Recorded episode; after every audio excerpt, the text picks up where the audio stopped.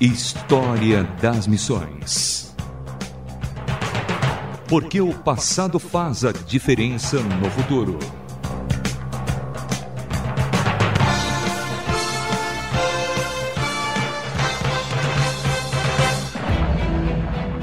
Olá, eu sou Samuel Matos e no História das Missões de hoje conheceremos Mary Slessor e seus 40 anos de serviço missionário na África que lhe renderam o título de ser conhecida como a mais africana do que os africanos.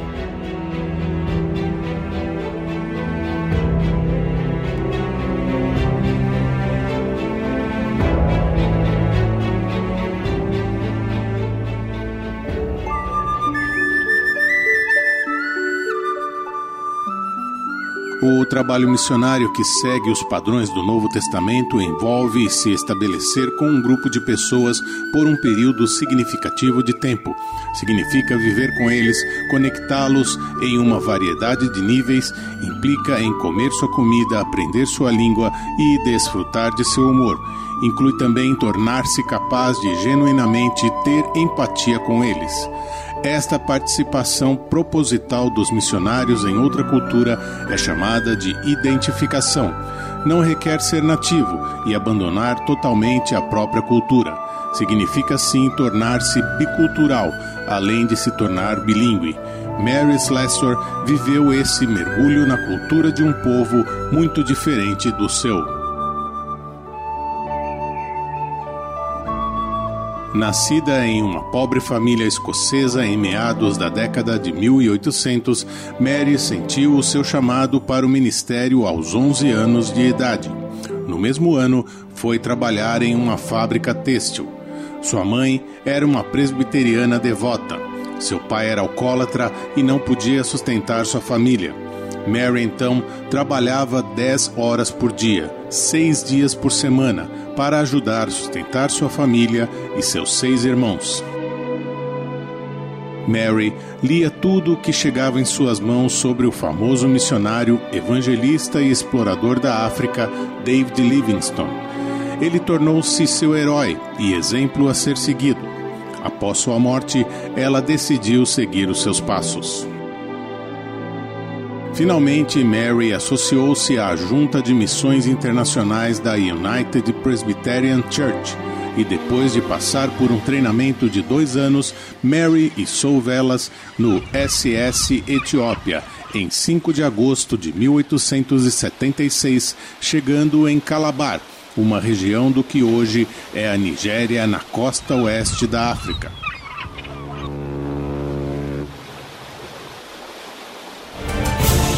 História das Missões.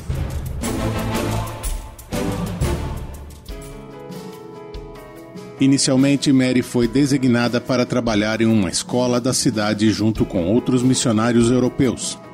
Seu coração, no entanto, desejava demais realizar um trabalho pioneiro entre pessoas não alcançadas.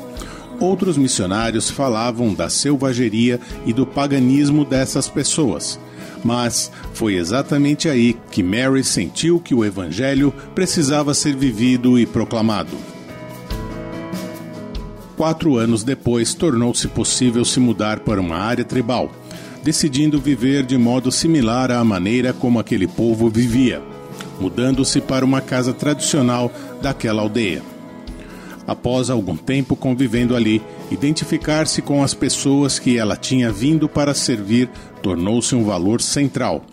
Entre outras coisas, ela descartou as anáguas, multicamadas de saiotes usadas por muitas senhoras missionárias europeias, escolhendo em vez disso vestidos de algodão simples mais alinhado com o que as mulheres africanas usavam. Por causa da sua personalidade forte, outros missionários às vezes achavam difícil se relacionar com ela. Mas não era assim com os africanos. Sua identificação com eles era tão autêntica que um líder da igreja africana disse uma vez que ela era mais africana do que os africanos. De fato, por causa da estreita identificação de Mary Slessor com o povo, permitiu que ela fosse fundamental para resolver até hostilidades tribais. Ela lutou com sucesso contra práticas de feitiçaria e lutou contra outras práticas contrárias à palavra. Inclusive, conseguiu que uma tribo desistisse de um costume local de matar bebês nascidos gêmeos. Ela era tão respeitada e influente que também foi chamada de a Rainha Branca de Calabar. Porém, seu objetivo em todo o seu trabalho era converter seus corações à verdade do Evangelho. História das Missões.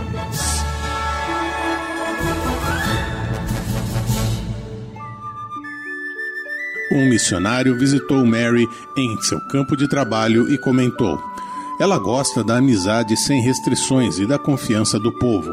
Tem muita influência sobre eles. Isso é resultado, talvez, da grande facilidade com que Slessor fala o seu idioma. Mary sempre dizia aos africanos: quando estou com vocês, me sinto em casa.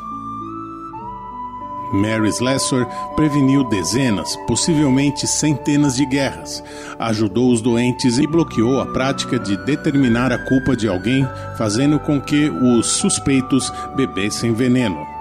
Ela foi a outras tribos, espalhando a palavra de Jesus Cristo quando e onde pudesse em certa ocasião, recebeu a notícia que sua mãe e irmã haviam falecido. Ela foi tomada pela solidão e escreveu: Não existe ninguém para quem eu possa escrever e contar minhas histórias, ou qualquer outra coisa. O céu é agora mais perto para mim do que a Grã-Bretanha, e ninguém vai se preocupar comigo se eu ascender.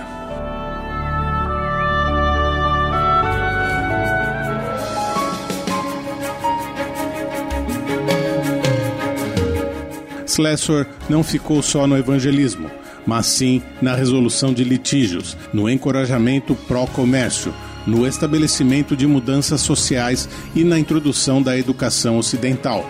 Frequentemente fez campanha contra injustiças para com as mulheres, trabalhando elevar seu status social. Ela também tomou para si excluídos e trabalhou incansavelmente para proteger crianças, e em particular crianças abandonadas, especialmente gêmeos. Mary Slessor sofreu com uma saúde frágil nos seus últimos anos, mas permaneceu na África. As últimas quatro décadas de sua vida sofreu muito com febres intermitentes, provenientes da malária. Contudo, ela minimizou ao máximo seus custos pessoais. As febres enfraqueceram Slessor a um ponto no qual ela não podia mais andar pela floresta tropical, muitas vezes tendo que ser carregada para cumprir seus incansáveis compromissos de dar apoio aos necessitados. História das Missões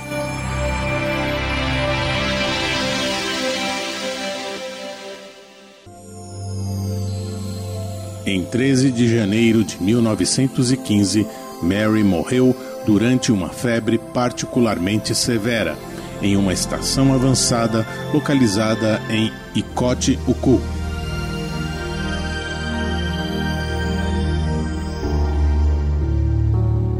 Seu corpo foi transportado de barco até Ducktown, antiga capital do país, para o equivalente a um funeral de Estado.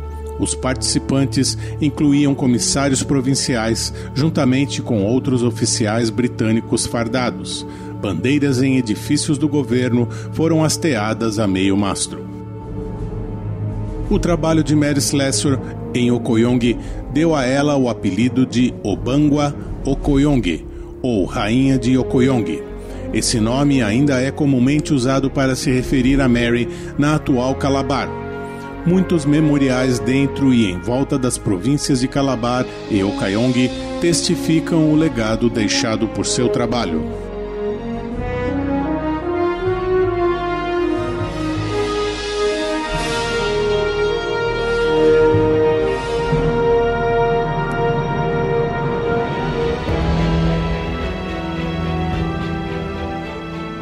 Desejo de Mary Slessor de fazer a diferença não foi desviado pelo fato de ser mulher e também por saber que o status social das mulheres na sociedade da época a impedisse de alguma forma de executar a sua missão. mas foi alimentado por uma determinação sincera de ser uma bênção para o povo da África.